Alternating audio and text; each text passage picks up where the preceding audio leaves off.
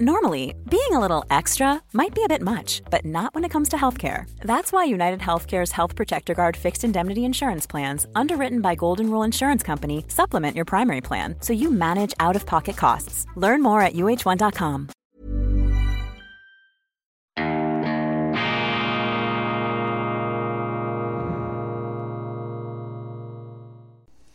Grüezi miteinander, ganz herzlich willkommen, meine sehr verehrten Damen und Herren, bei Weltwoche Daily, die andere Sicht, unabhängig, kritisch, grenzübergreifend, weltumspannend, gut gelaunt und immer wieder mit interessanten Hintergrundkulissen. Diesmal fühlen wir uns erinnert an den deutschen Stummfilm Das Kabinett des Dr. Caligari, kubistisch, expressionistisch, Fluchtlinien, damit allerdings hatte sich auch schon mit den Ähnlichkeiten. Ich begrüße Sie zur internationalen Ausgabe von Weltwoche Daily, wirklich international gesendet aus Japan, von der Rückseite des Planeten, könnte man aus Ihrer Sicht sagen, am Dienstag, dem 8. November 2022. Und selbstverständlich richten wir uns mit besonderem Nachdruck an unsere Freunde, vor allem in Deutschland und in Österreich. Schön sind Sie dabei. Ich befinde mich auf einer parlamentarischen Missionsreise im Rahmen der Außenpolitischen Kommission des Schweizerischen Nationalrats in Japan. Unser Präsident Franz Grüter, ein Politiker, vor allem aber ein extrem erfolgreicher IT- und Tech-Unternehmer aus dem Kanton Luzern. Er hat mit Japan seine Wunschdestination bezeichnet. Franz Grüter, eine Art Einmann-Wirtschaftswunder aus der Innerschweiz. Er baut Speicheranlagen, elektronische Speicheranlagen, unter anderem in den Schweizer Bergmassiven für Konzerne wie Amazon, Google und viele andere ein Vorbild der Wertschöpfung und auf die Frage, ob er Bundesrat werden wolle, hat Franz Grüter, der SVP-Politiker, einmal gesagt, nein, ich habe andere Prioritäten im Leben. Er ist gerade dabei, mit seiner Firma, die er allerdings schon einmal verkauft hat, sich dann aber wieder daran beteiligt hat, gleichsam die Welt zu erobern. Das ist eben auch die Schweiz. Gibt es ja in vielen Ländern, auch in Deutschland, in Österreich, diese Selfmade-Typen, diese Könner, diese eigenverantwortlichen äh, Leute, die da mit äh, unglaublicher Energie und Akribie und gesundem Menschenverstand konkret Gutes bewirken, ohne permanent darüber reden zu müssen. Franz Grüter also hat uns nach ähm, Japan gebracht in seiner Eigenschaft als Präsident der Außenpolitischen Kommission. Und ich bin ein eigentlicher Skeptiker etwas dieser Auslandreisen, aber ich finde es im jetzigen, aktuellen, brodelnden Umfeld sehr, sehr wichtig, dass von Seiten der schweizerischen Politik Signale ausgesendet werden, Luftlinien geknüpft werden, Verbindungslinien geflochten werden, um eben die friedliche Koexistenz und die wirtschaftliche Zusammenarbeit zu fördern, den Freihandel nach vorne zu bringen, gegen diese Apokalyptiker des Kriegs, gegen diese kalten Krieger, gegen diese Ideologen, die sich am liebsten auf ihre Scholle zurückziehen würden mit einem Waffenarsenal, die sich da einbunkern vor ihren Höhlenmalereien in den Stollen ihrer ideologischen Verrammtheit. Das ist genau der falsche Weg. Wir müssen raus. Wir müssen zeigen, dass diese Welt kein verdammter Ort ist, ewiger Kriege, ein Naturzustand, wo alle immer übereinander herfallen und die Raubtierstaaten sich gegenseitig fertig machen. Ich glaube,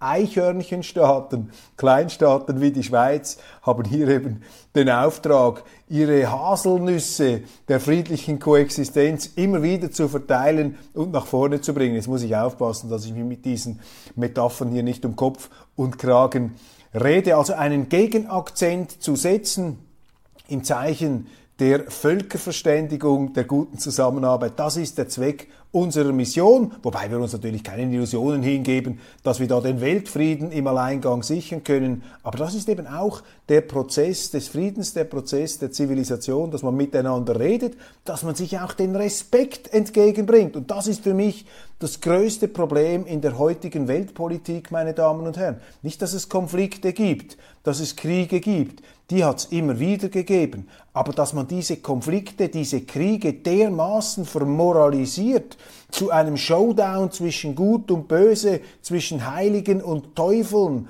hochschraubt, das wird der Situation nie gerecht. Und aus dieser Verteufelung, aus dieser Kollisions- und Konfrontationsstrategie, aus diesem ähm, ja, Verunglimpfungsfimmel kann nichts Gutes kommen. Die Amerikaner haben im 20. Jahrhundert nun wirklich gegen die Sowjetunion, den ideologischen Todfeind, alle Register gezogen und umgekehrt. Aber sie haben die Generalsekretäre nie beleidigt. Oder nehmen Sie den kalten Krieger schlechthin, den US-Präsidenten Richard Nixon. Was hat er gemacht zu Beginn der 70er Jahre in einem Überraschungscoup, der ihm eigentlich den Friedensnobelpreis hätte eintragen müssen? Ist dieser Richard Nixon mit Henry Kissinger nach Peking gefahren und hat dort nach Jahren des Permafrosts, der Eiszeit, die Hand ausgestreckt zu keinem geringeren als zum großen Vorsitzenden Mao Zedong, einem Mao, der nun wirklich Millionen auf dem Gewissen hatte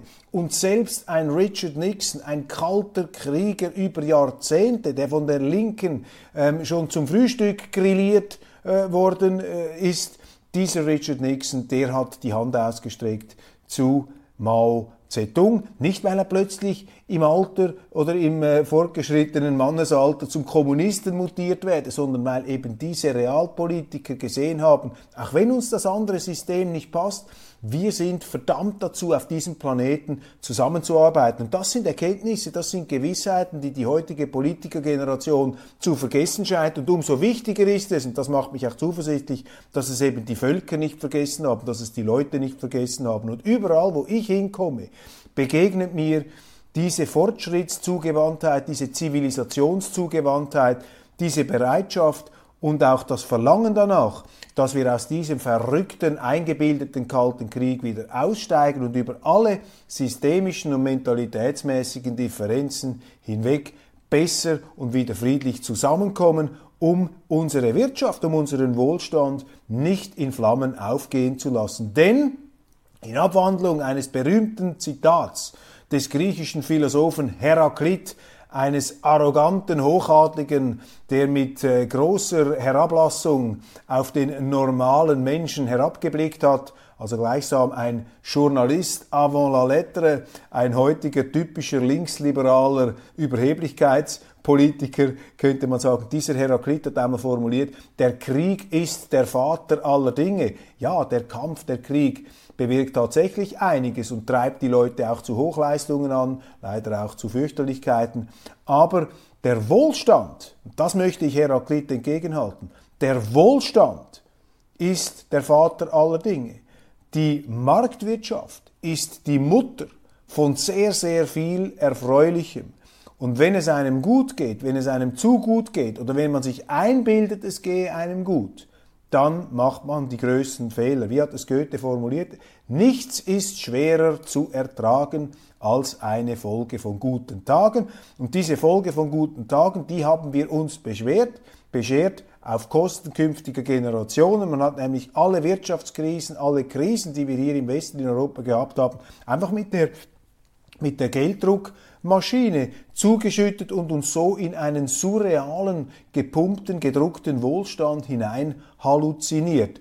Und aus dieser Haltung, aus dieser eben dekadenten, wohlstandsverwahrlosten Haltung heraus sind unsere Politiker im Begriff, die Errungenschaften der Zivilisation und dieses Wohlstands in Frage zu stellen. Allerdings, ich bin überzeugt, dass sie keinen Erfolg haben werden. Es kommt gut. Wir müssen einfach darauf achten, dass die bis zum finalen Erfolgsziel aufgehäuften Probleme, das Leid möglichst gering gehalten wird. Das ist hier die ganz entscheidende Aufgabe. Und das war das kurze Intro zu meiner Reise hier in Japan.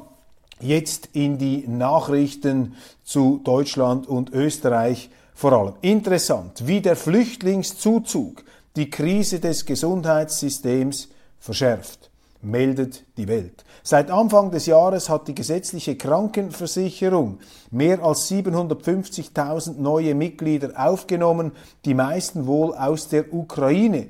Schon jetzt zeichnen sich mancherorts Engpässe ab, vor allem die ohnehin schon stark beanspruchte psychosoziale Versorgung wird benötigt. Das ist nicht ein psychosoziales Problem, meine Damen und Herren, sondern das ist ein Geldproblem. Mit dem deutschen Gesundheitswesen ist es genau gleich wie mit dem schweizerischen. Wenn ein Asylberechtigter oder ein Nichtberechtigter, ein Illegaler, ein Halblegaler, wenn die nach Deutschland kommen in die Schweiz, dann haben sie, auch wenn sie vorher noch keinen Franken, keinen Euro eingezahlt haben, Anspruch auf die vollen Gesundheitsleistungen. Das ist übrigens ein tragisches Anreizsystem, ein Zuwanderungstreiber, den sie in Deutschland haben.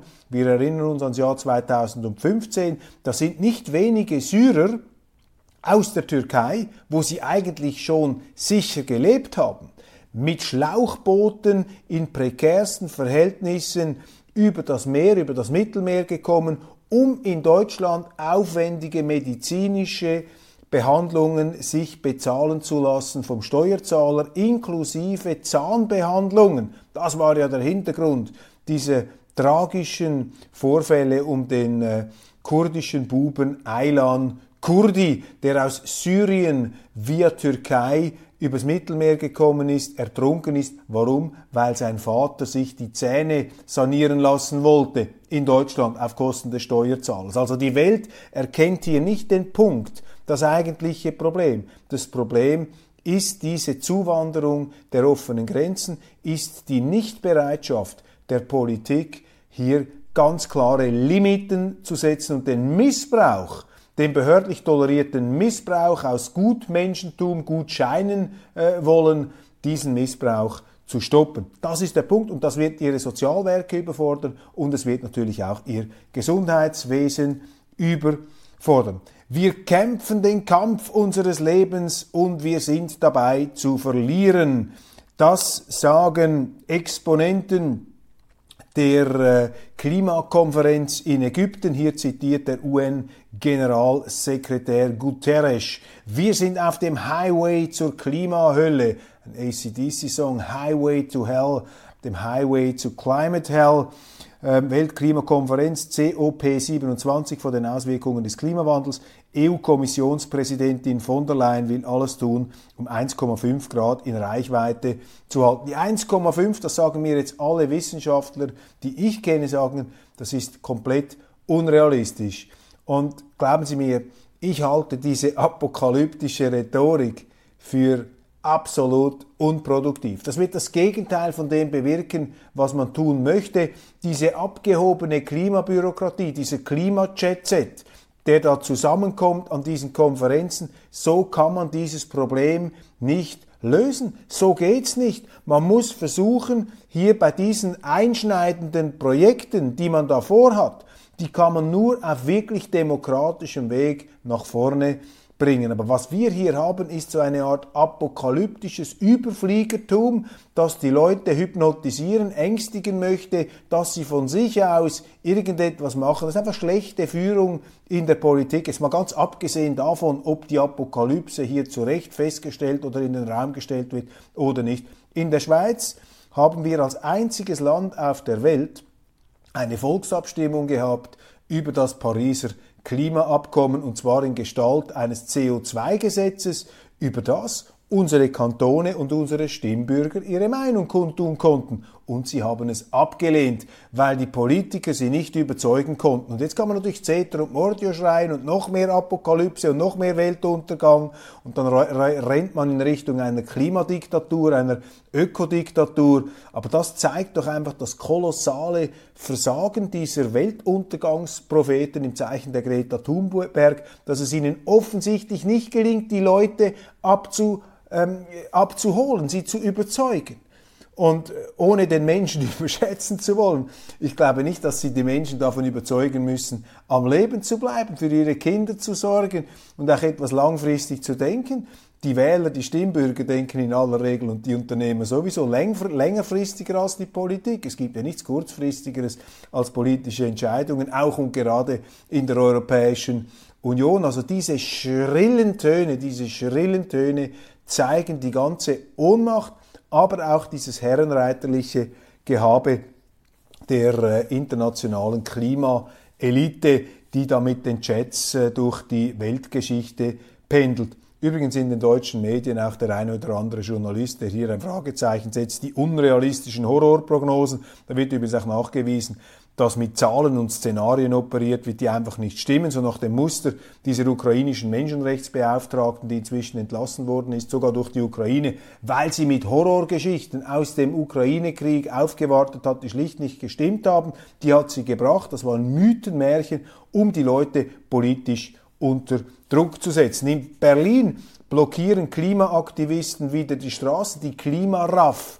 Der Klimaterror ist wieder unterwegs. Aber da ist jetzt der Geist definitiv aus der Flasche oder der Zapfen ist ab. Diese Klimabewegung hat sich entzaubert und sie hat sich entzaubert, sie hat sich schon lange entzaubert, aber sie hat sich jetzt auch in den Augen ihrer Sympathisanten entlarvt, indem sie, wir haben darüber berichtet, dazu beigetragen hat, dass eine verunfallte Velofahrerin in Berlin nicht rechtzeitig versorgt werden konnte. Und diese Dimension, was das Verhindern von Verkehrsflüssen angeht, dass das tragische Konsequenzen haben kann, nicht nur auf, aufs Eigentum der Leute, was schon tragisch genug ist, sondern auch aufs konkrete Leben. Das hat sehr vielen Leuten die Augen geöffnet. Sie sehen also, es passiert etwas da draußen. Die äh, Menschen merken, was vor sich geht. Dann ein sehr interessantes Interview in der Zeitschrift Focus das ist mir zugeschickt worden von einem hochgeschätzten journalistischen Kollegen aus Deutschland. Der hat das erblickt. Das ist ein Interview auf Focus Online, habe ich das gesehen, und zwar ein Interview mit dem türkischen Wirtschaftswissenschaftler, Professor für Mikroökonomie an der Hochschule Rhein-Waal. Und zwar handelt es sich um Hassan Alkas. Hassan Alkas ist türkischstämmig oder türkisch, ein Türke und er wirft da einen Blick, auch durch die Brille seiner Landsleute, auf Deutschland, auf die Bundesrepublik. Und dieser Blick ist doch einigermaßen schonungslos und er wird hier in äh, kompakter, in konzentrierter Form vorgetragen. Es ist ja sehr hilfreich, wenn nicht nur Schweizer, sondern auch Türken den Deutschen gelegentlich etwas den Spiegel vorhalten. Er sagt jetzt allerdings nichts, was Sie nicht auch schon wüssten und ich und was Sie mir nicht auch schon geschrieben hätten. Trotzdem möchte ich das hier zitieren. Hassan Alkas, Professor für Mikroökonomie an der Hochschule Rheinwahl. Er sagt, die Türken müssten schmunzeln über Deutschland, einst bewundert ein Wirtschaftswunderland, ein Industriestaat, ein Staat der Rationalität, auch der ähm, wissenschaftlichen Blüte dieses Deutschland sei im Begriff, sich tatsächlich, Thilo Sarrazins äh, visionäres Wort, sich selber abzu schaffen. Zitat, in der Türkei glaubt keiner, dass There's never been a faster or easier way to start your weight loss journey than with PlushCare. PlushCare accepts most insurance plans and gives you online access to board-certified physicians who can prescribe FDA-approved weight loss medications like Wigovi and Zepbound for those who qualify. Take charge of your health and speak with a board-certified physician about a weight loss plan that's right for you. Get started today at plushcare.com slash weight loss. That's plushcare.com slash weight loss. Plushcare.com slash weight loss. A lot can happen in the next three years. Like a chatbot may be your new best friend. But what won't change? Needing health insurance. United Healthcare Tri Term Medical Plans are available for these changing times Underwritten by Golden Rule Insurance Company, they offer budget-friendly, flexible coverage for people who are in between jobs or missed open enrollment. The plans last nearly three years in some states, with access to a nationwide network of doctors and hospitals. So for whatever tomorrow brings, United Healthcare Tri-Term Medical Plans may be for you. Learn more at uh1.com.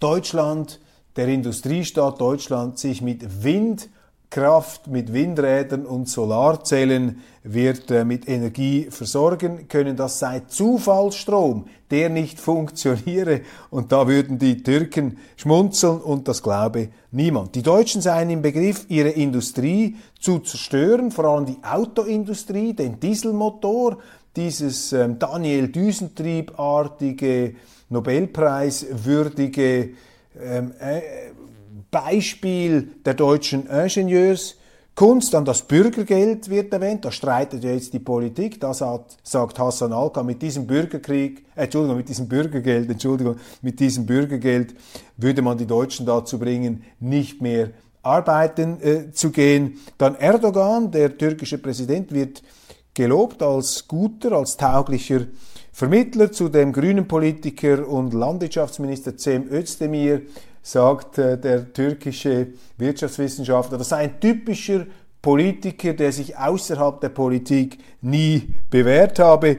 Islamismus, predigende, rufende Muezzine in Deutschland, da fällt Hasan, an Hasan Alkas das Wort ein, vorauseilender Gehorsam. Die Deutschen brauchen einen Reset, schließt der türkische Wirtschaftswissenschaftler. Sehr interessant, was er da zu sagen hat. Dann Katars Außenminister nennt die Kritik an seinem Land sehr arrogant und sehr rassistisch. Da geht es um diese permanenten Verlautbarungen und Herablassungen in den deutschen Medien, auch in den schweizerischen Medien. Und er hat völlig recht.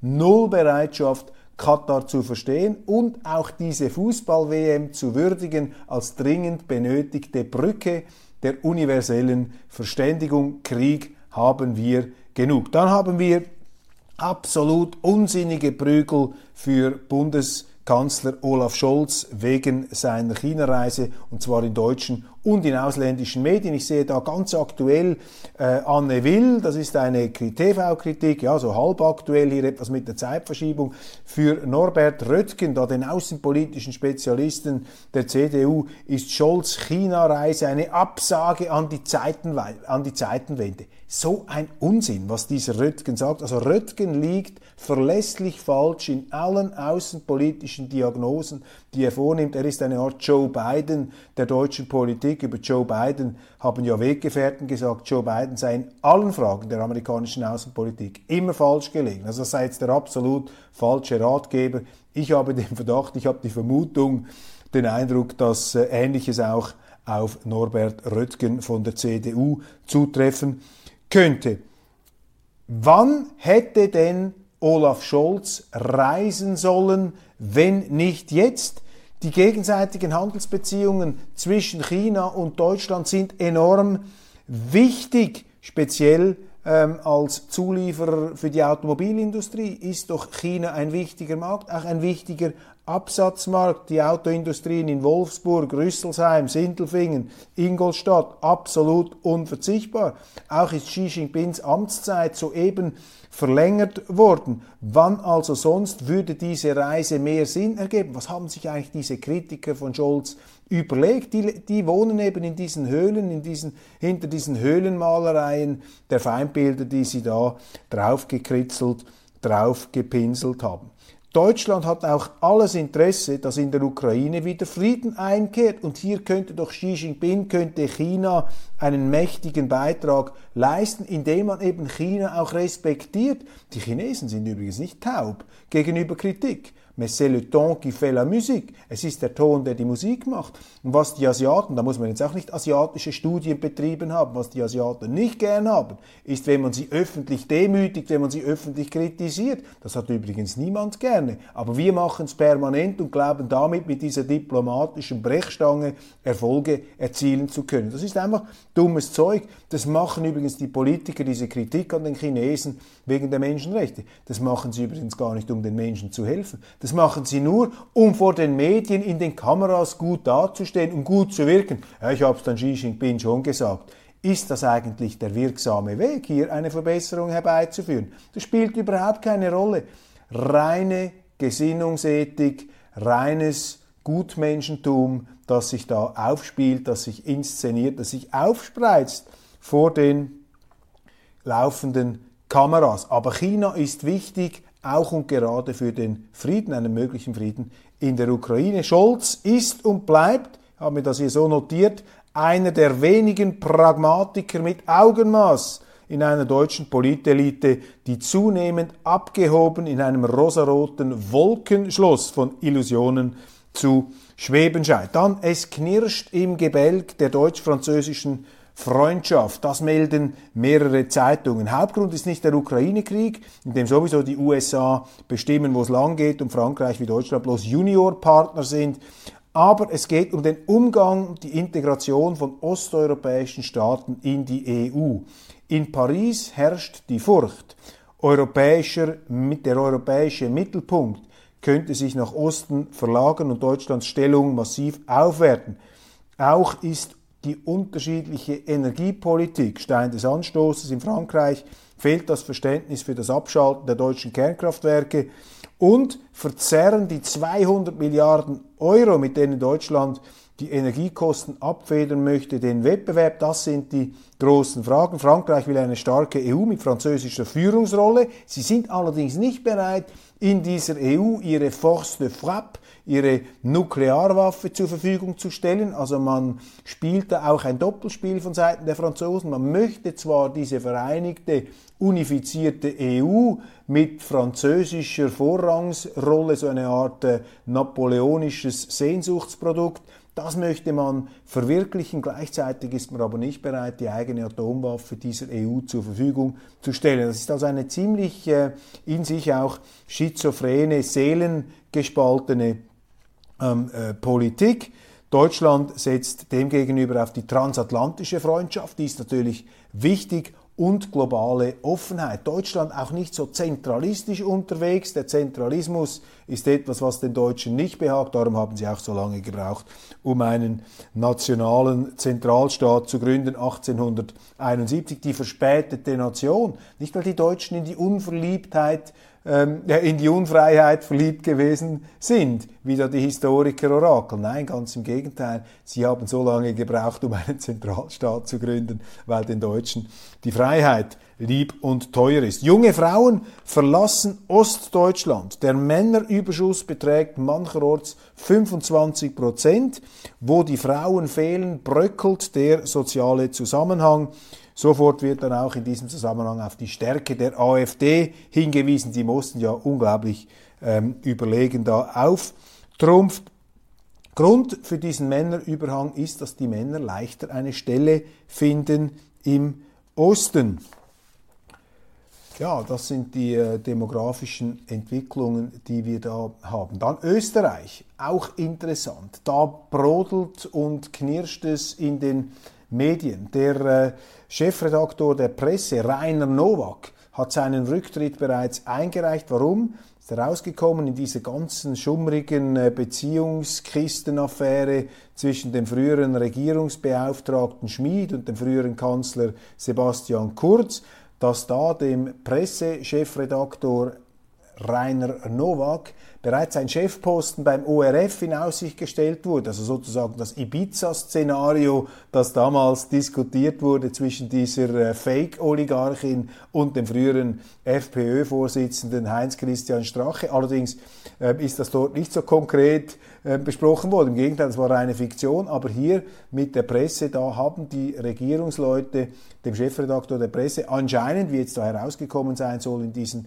E-Mails, einen Chefposten angeboten und er hat sich da in einer etwas äh, ja, ähm, kollusiven, mm, um nicht zu sagen beziehungskorrupten Art und Weise verführen und hineinziehen lassen. Gleichzeitig jetzt äh, beurlaubt, zumindest äh, teilweise sich zurückgezogen hat, hat sich auch der Chefredakteur des ORF, Matthias Schrom, ihm wird zur Last gelegt, dass er sich in einem SMS-Chat mit dem damaligen FPÖ-Mann Heinz-Christian Strache kritisch über, die, über eine ORF-Sendung geäußert haben soll, eine ORF-Sendung, in der die FPÖ ähm, unfair weggekommen ist. Nun, ich bin absolut überzeugt, dass diese ORF-Sendung genauso gewesen ist. Und an sich wäre es auch richtig, eines Chefredaktors darauf hinzuweisen. Aber das ist natürlich ein Kapitalverbrechen in den Augen des journalistischen äh, linken Mainstreams in Österreich, wenn ein ORF-Chef da SMS austauscht, auch wenn er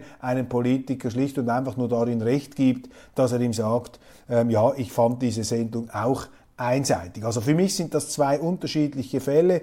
Der ORF-Chef hat im Grunde eine gewisse Unabhängigkeit gegenüber seinem eigenen Journalismus zum Ausdruck gebracht, hat sich vielleicht etwas zu vertrauensselig da gegenüber Strache geäußert indem er seine Kollegen bezichtigt hat, sie würden da pauschal der SPÖ helfen, was natürlich stimmt. Und auf der anderen Seite haben wir diesen Chef der Presse, der sich da schon ein Jobangebot per SMS oder sonstiger WhatsApp oder wie auch immer gearteter Nachricht zusichern lässt. Midterm-Wahlen in den USA. Daniel schreibt mir zu dieser wichtigen Wegmarke, die jetzt unmittelbar bevorsteht, Es gäbe da eine ganze Reihe herausragender republikanischer Kandidatinnen.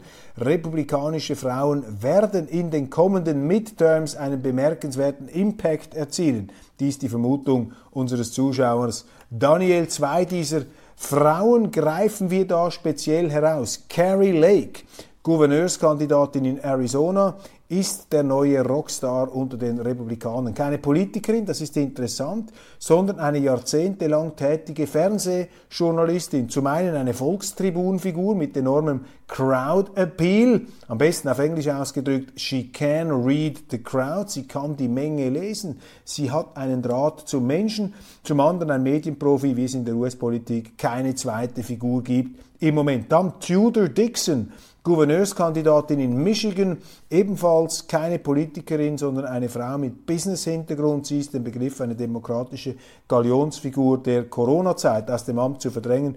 Gretchen Wittmer, die in konservativen Medien als Obersturmbahnführer Gretchen Wittmer bezeichnet wird. Solche Witze getrauen sich natürlich nur die Amerikaner zu machen. Damit spielen sie an auf den sehr autoritären Charakter offenbar dieser Politikerin. Setzen sich die beiden durch, und danach sieht es aus, dann entstünde zusammen mit Christy Noem, der Gouverneurin von South Dakota, ein republikanisches Gouverneurinnen-Trio mit signifikanter gesellschaftlicher Ausstrahlung. Übrigens, das schweizerische Portal Watson CH thematisiert in einem Artikel unter dem Titel Trumps Prophetinnen des Hasses gleich drei republikanische Frauen, Carrie Lake, Marjorie Taylor Green und Candice Owens.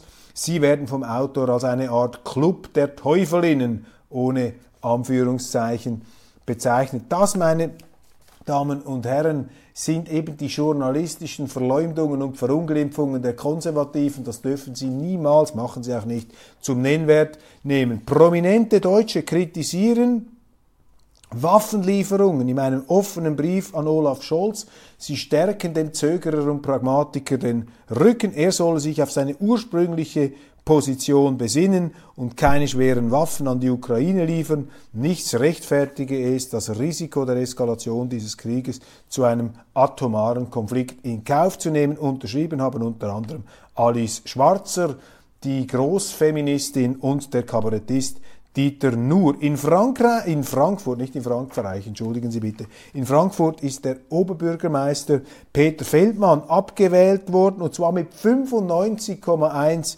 Stimmen, dies bei einer Stimmbeteiligung von 42 Prozent. Bereits hat Vize Nargis Eskandari Grünberg von den Grünen die Amtsgeschäfte übernommen. Vorwürfe der Vorteilsnahme und sexistische Äußerungen über seine Hormonwallungen im Zusammenhang mit Stewardessen haben diese politische Karriere je beendet. Meine Damen und Herren, das war's von Weltwoche Daily international hier mit enormer Zeitverschiebung aus Tokio gesendet äh, mitten in der Nacht zu unchristlicher Zeit. Vielen herzlichen Dank. Sie merken nichts davon. Es sieht einfach so aus wie immer, abgesehen vom Dr. Caligari Hintergrund. Habe mich sehr gefreut. Morgen Mittwoch geht's weiter. Ich versuche auch da wieder Eindrücke und Erkenntnisse aus Japan nach Mitteleuropa herüberzuspielen. Bitte behalten Sie die wichtigste Aussage dieser Sendung unbedingt in Erinnerung. Wir brauchen mehr friedliche Koexistenz, kein Fußbreit der Scholle,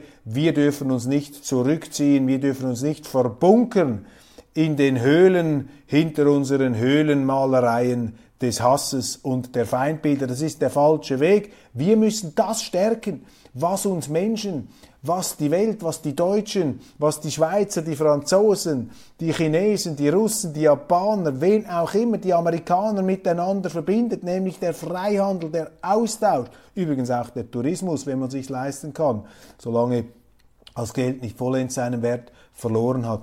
Das ist wichtig, Kontakte, Gespräche, Zusammenkommen, nicht die Welt aufteilen wollen in Fronten, kein Rückzug auf die Scholle. Das ist der wichtigste Gedanke dieser Sendung. Das ist überhaupt das Wichtigste. Das ist die Botschaft von Weltwoche Daily, friedliche Koexistenz. Alles Gute und verzweifeln Sie nicht. Wir haben so viele gute, erfreuliche Nachrichten hier, Perspektiven aufbereitet. Ein Silberstreifen nach dem anderen. Morgen geht's weiter. Alles Gute.